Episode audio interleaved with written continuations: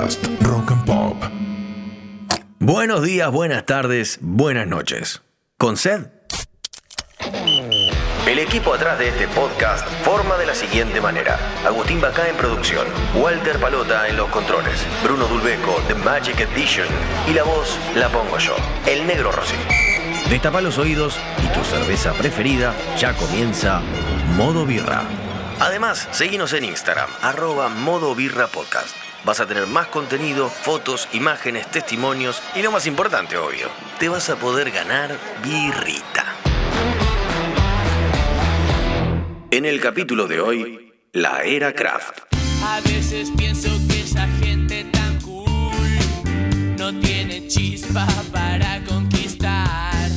Si sus monedas lo pueden comprar, ellos se olvidan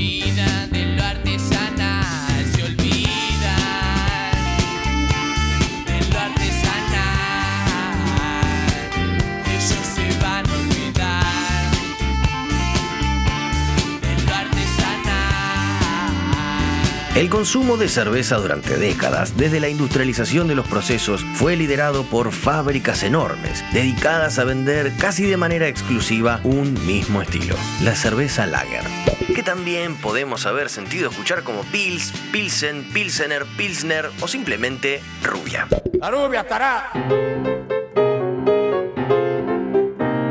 Poco a poco, el crecimiento de estas fábricas y la oferta feroz potenciada por la producción estandarizada y en serie hicieron que otras fábricas más pequeñas, dedicadas a la elaboración de diferentes estilos de cerveza, vayan desapareciendo.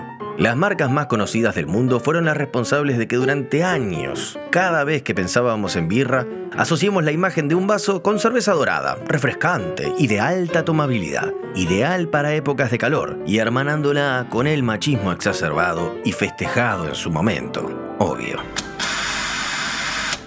Che, hermanita. Sí, ya se llama. No. Vení. Sentate acá.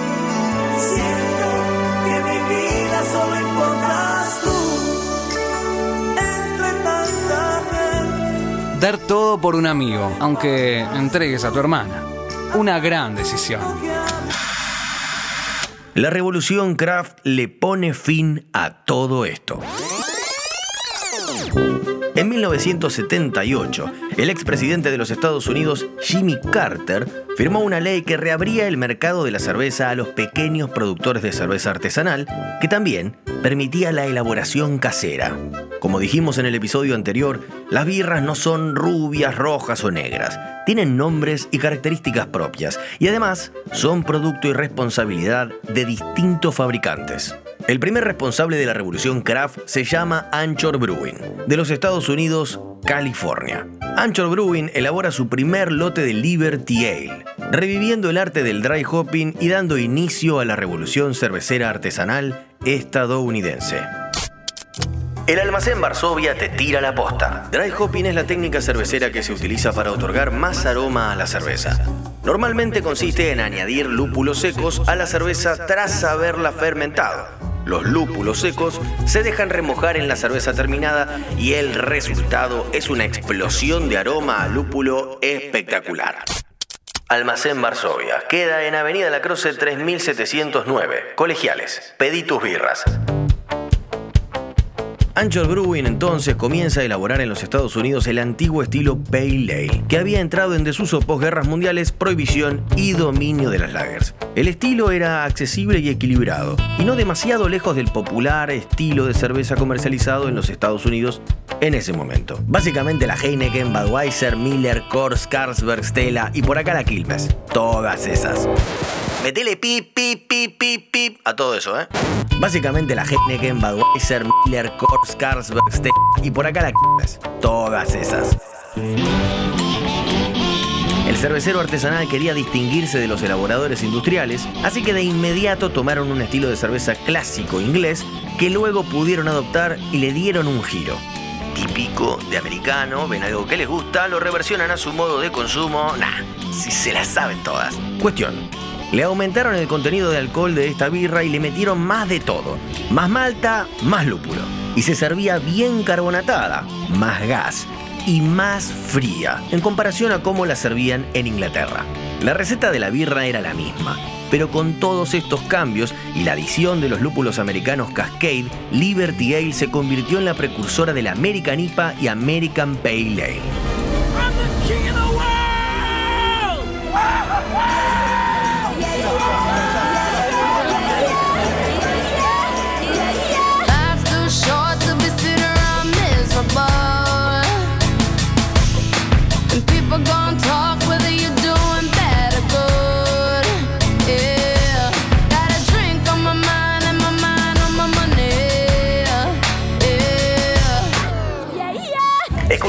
A Rihanna con Cheers, I Drink to That. Brindo por eso y brindo por vos, Rihanna. A partir de ahí, de la Liberty Ale, es que empiezan a surgir cada vez más microcervecerías en los Estados Unidos que se unen a este grito de revolución e independencia, sublevándose a la monotonía impuesta por el mercado. Para que esto tomara impulso sucedió algo mágico. El lúpulo autóctono de Estados Unidos, el Cascade, comenzó siendo desarrollado por la Universidad Estatal de Oregon. Esto es posta, no es como la de Michigan, Massachusetts y todo eso. Y fueron comercializados a principios de los años 70. Al principio nadie se interesó en él, porque se importaban lúpulos checos y alemanes, hasta que, poco después, los cultivos alemanes tuvieron problemas con un hongo y la enorme fábrica cervecera Kors que los importaba vio dispararse el precio. Entonces ahí sí, el lúpulo Cascade podría reemplazarlos, así que apostó por él ofreciendo unos jugosos contratos para su desarrollo. El tema es que los aromas característicos de flores, pomelo y pino no tenían nada que ver con lo que buscaba Kors. Así que se echó atrás diciendo que las esperanzas que pusimos en el Cascade como sustituto de los lúpulos europeos de aroma no se cumplieron. De hecho, un directivo de una de estas grandes compañías bromeó con que el nombre Cascade fue elegido por el parecido de su sabor con un lavavajillas llamado igual, y por entonces muy común. La cantidad de cultivos descendió bruscamente desde ese momento, y en los años 80 estuvo a punto de pasar a la historia como un gran error. Dato Varsovia. Este tipo de lúpulo se trajo a la Argentina y en la zona sur del país se armaron las primeras plantaciones. Hoy es uno de los más utilizados. Arroba Almacén Varsovia. Seguilos en Instagram. Como decía, Kors abandonó la inversión, pero a la vez rompió el bloqueo de exclusividad y las microcervecerías americanas pudieron acceder al lúpulo Cascade. La primera cerveza comercial en incluirlo fue la pionera de las microamericanas, New Albion Brew Co., cerrada en 1982, que quedó para la historia como la cerveza fallida más importante de la historia, porque dejó como herencia el aroma en la zapa, pero decidió dejar de usarlo, vaya uno a saber por qué, y terminó cerrando. Hoy los maestros del movimiento craft la citan y la homenajean como una de las primeras inspiraciones, mientras que Cascade es el lúpulo americano más vendido y Sierra Nevada compra más cantidad que ninguna otra en el planeta para su Pale Ale, ya un modelo clásico. ¿Qué habría ocurrido si Kors hubiese apostado más fuerte? ¿Quién sabe si el movimiento craft hubiese tomado una dirección totalmente distinta?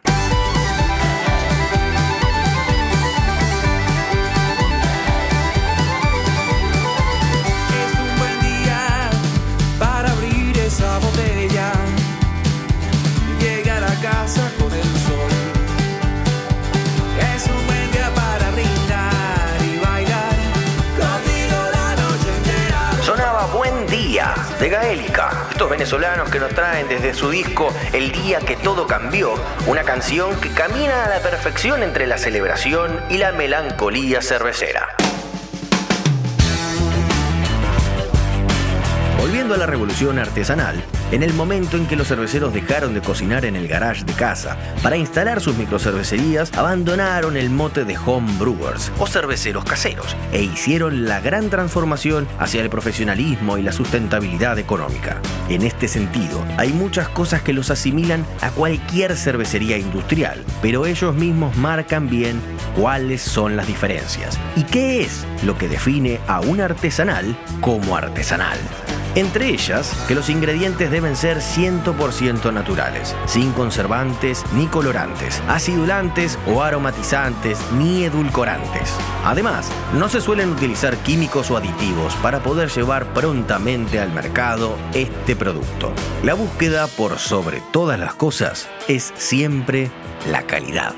Detrás de este pensamiento, que tiene que ver con los procesos, está lo más fundacional del movimiento artesanal. Y es que cualquiera que se jacte de ser cervecero artesanal, antes de serlo, debe ser independiente. Todos empezaron haciendo cerveza en su casa. ¿Y vos te vas a animar? Entra en capacitacioneselmolino.com, que vas a encontrar toda la información que necesitas. Hay cursos presenciales y online para que puedas elaborar tu propia cerveza. Arroba Insumos El Molino. ¿Qué esperás para ser independiente?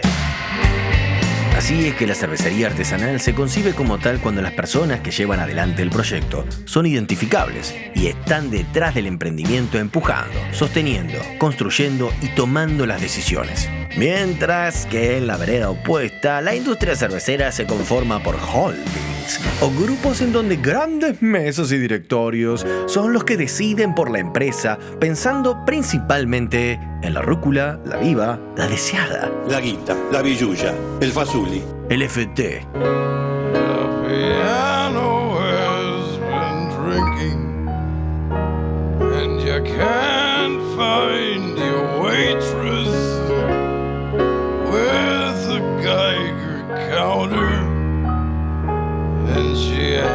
you and your friends, and you just can't get served without her. Escuchábamos recién a Tom Waits haciendo de Piano Has Been Drinking, o el piano estuvo tomando. Y si hay alguien que sabe de tomar, ese es Tom Waits.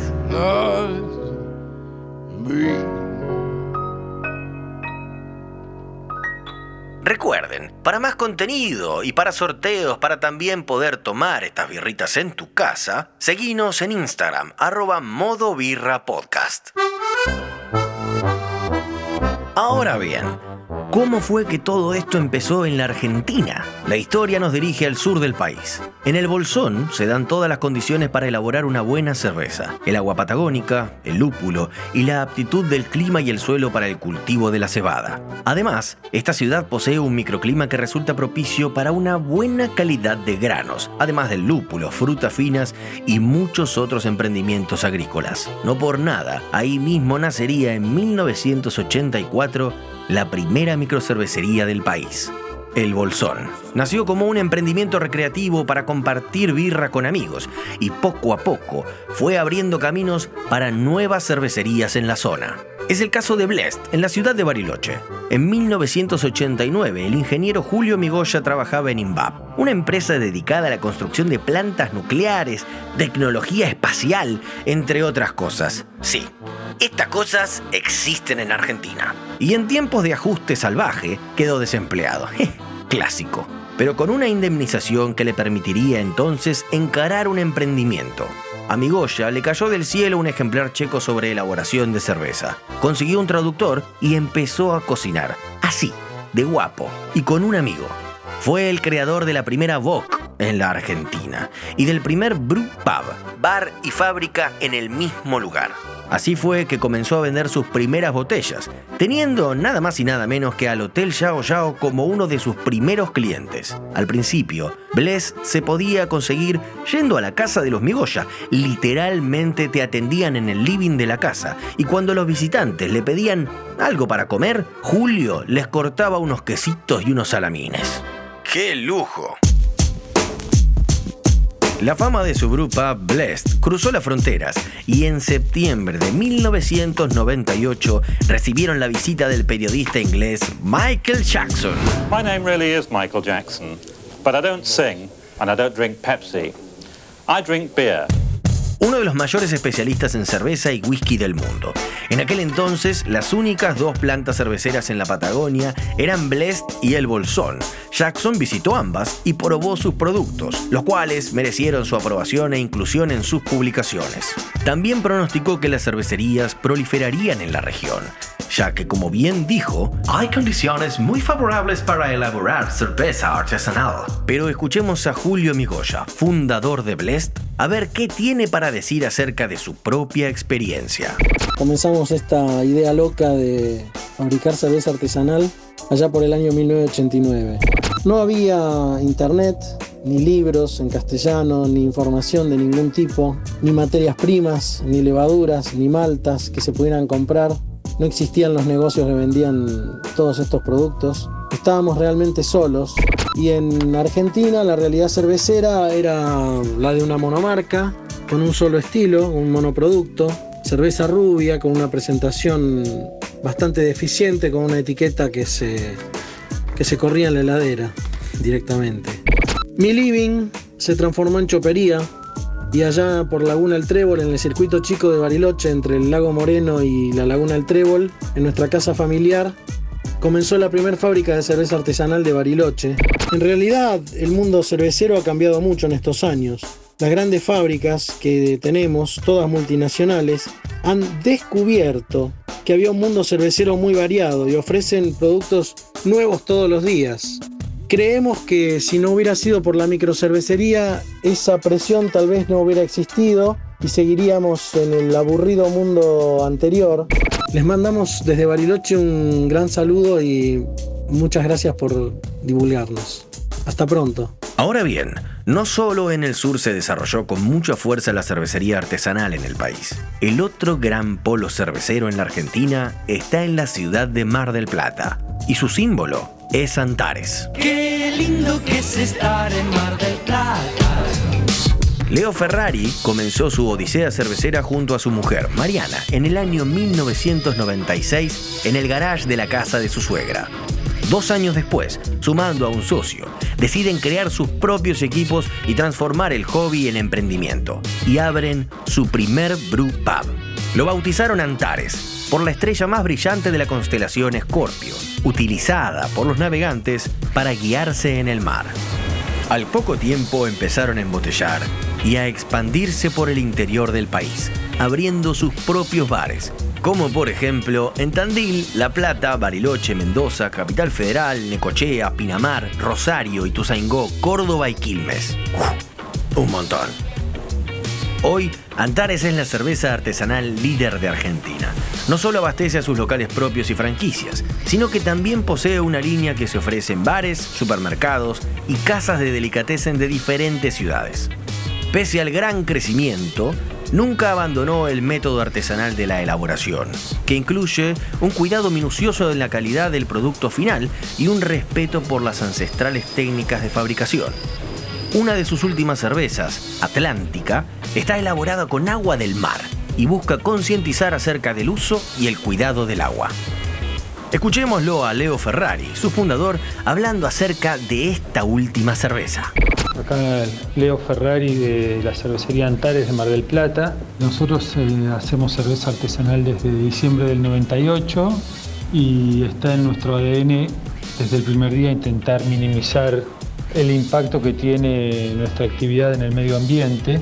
Te cuento sobre una cerveza que lanzamos para tratar de poner el tema del uso y el abuso del agua potable eh, a través de, una, de poner el tema sobre la mesa, ¿no? de hablar de lo mal que usamos el agua en muchos lugares de Argentina, particularmente nos consta que en Mar del Plata, que en nuestra ciudad se usa más del doble de agua de lo que recomienda la Organización Mundial de la Salud. Y entonces, eh, bueno, esa iniciativa nos llevó a hacer una cerveza con agua de mar, en la cual le sacamos las sales al agua de mar y la transformamos en agua de deshielo y a partir de ahí hacemos esa cerveza que es un estilo llamado Dorada Pampeana, que es eh, la cerveza que hacían los primeros cerveceros caseros de Argentina. Bueno, gracias por darnos este espacio y te mando un abrazo grande.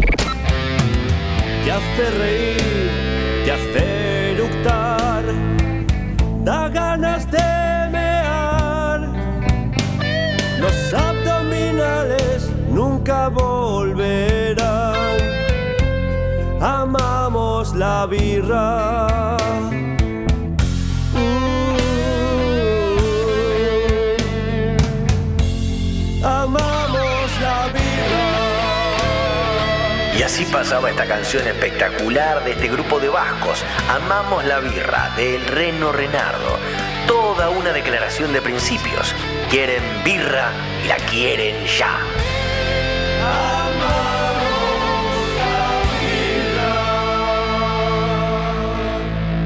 Volviendo a nuestra historia en la Argentina, estos dos ejemplos que te mencionaba, Blest y Antares, son los pioneros, los emblemas que tienen más de 30 y 20 años. Son los que arrancaron con toda la movida y la expandieron. Pero como todos sabemos, desde 2015 aproximadamente en Buenos Aires y el resto del país se vive una nueva y fuerte oleada de cerveza artesanal. De ella, el que mejor surfea la ola y el que maneja la batuta es sin lugar a dudas Juguetes Perdidos.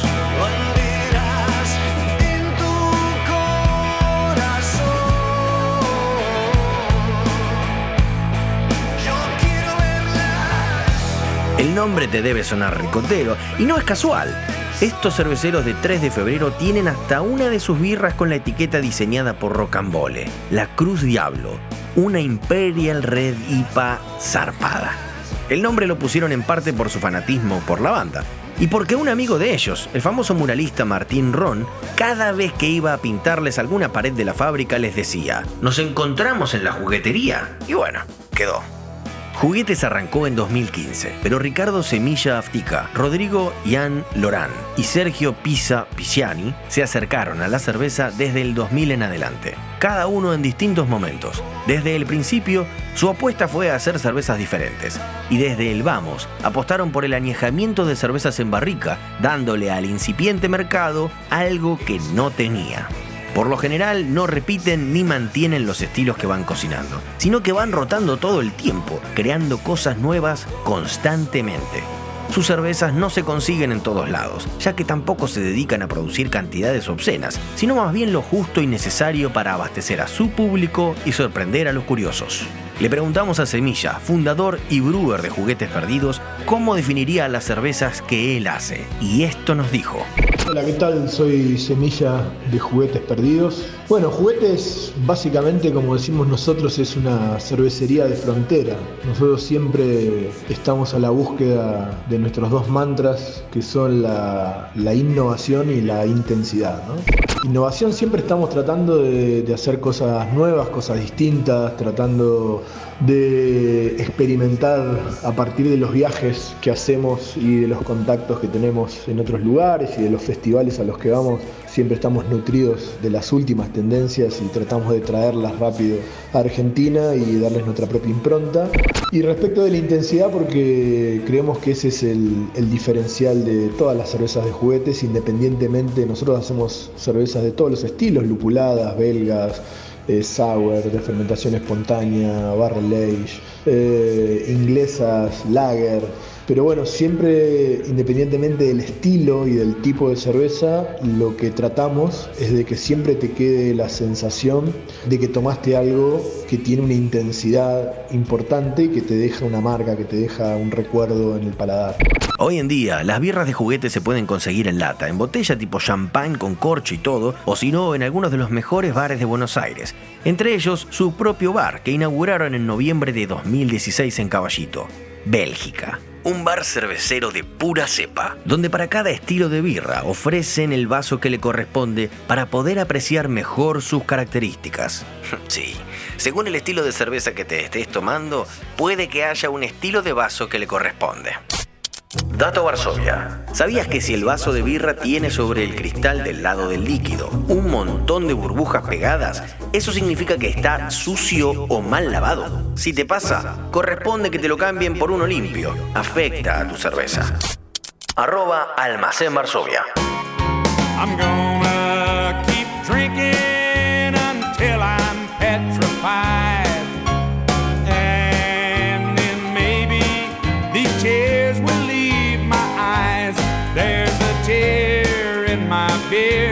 Cause I'm crying for you, dear. You are on my lonely mind. Sonaba en modo birra Hank Williams Jr. con Tear in My Beer, Lágrima en mi cerveza. Esta canción es de 1950, de Hank Williams padre, pero en este caso reversionada en 1988 por su hijo Hank Williams Jr. Volviendo al plano internacional, según una encuesta y estudio de Old Tech, una empresa multinacional dedicada a la industria del agro y la alimentación, el 94% de las marcas de birras que hay en el mundo son artesanales. El número de cervecerías a nivel mundial supera las 19.000 en los 209 países y territorios estudiados, casi que todo el mundo. De esas cervecerías, 17.732, o sea, un 94%, se pueden posicionar como artesanales, cumpliendo obviamente con las siguientes condiciones. Tienen menos de 30 empleados, producen menos de 5.000 hectolitros al año y más del 50% de la propiedad de la cervecería es privada. En Argentina, en 2020, se calcula que hay alrededor de 600 microcervecerías en todo el país y la calidad de las mismas está en alza. Su reconocimiento a nivel internacional también. No por nada, en todas las competencias internacionales de la región, las microcervecerías argentinas suelen salir consagradas. Y desde el boom de 2015 y la apertura de bares por doquier, se tildó en muchas ocasiones a esta revolución de moda, que en parte es un poco cierto, pero si consideramos que el consumidor incorporó nuevos usos y costumbres basados en la información a la hora de elegir qué birra va a tomar, esta mal llamada moda llegó para quedarse. Y eso demuestra que no es moda, es cultura. Este podcast lo hacemos Agustín Bacá en producción, Walter Palota en los controles, Bruno Dulbeco en la edición y quien les habla, el negro Rossi. En Instagram nos encuentran como arroba modo podcast. Nos despedimos y será hasta la próxima cerveza. Eso sí, nos vamos escuchando la siguiente canción, la canción de los buenos borrachos, por Joaquín Sabina y Fito Páez, del disco Enemigos Íntimos, 1998. Salud. Cuatro gotas de alquitrán en la voz, siete notas empapadas de alcohol, campanadas en el fondo del mar, carcajadas que me hicieron llorar. Con un loro que blasfema en latín, le hacen coro los sultanes del swing y una pipa con trombón y bombi de Nueva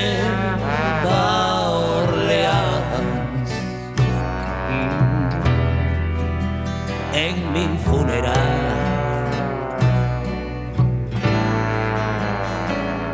Y ese tango, compadrito del sur, y un fandango de gitano andaluz, y un piano con dos copas de más, y unas manos que lo sepan tocar. Oraciones para gente sin fe, tentaciones de volver a beber el veneno que tus labios me dan, el obsceno beso de la verdad. La balada de la casada infiel, demasiadas por aprender.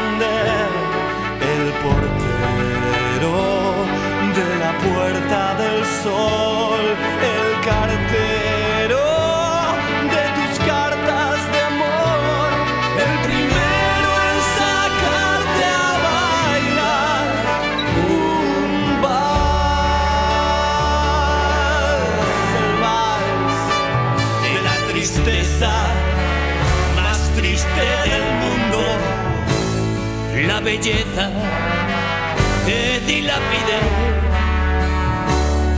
la pereza de los vagabundos, el rompecabezas que no terminé. La palabra secreta, la mano que planta violetas en el hormigón. Canción del verano, la casa de citas de mi corazón y el milagro del abecedario, la tortuga que rompe a volar, la ternura de los dinosaurios, el aniversario de la soledad, la liturgia de las despedidas, la bala perdida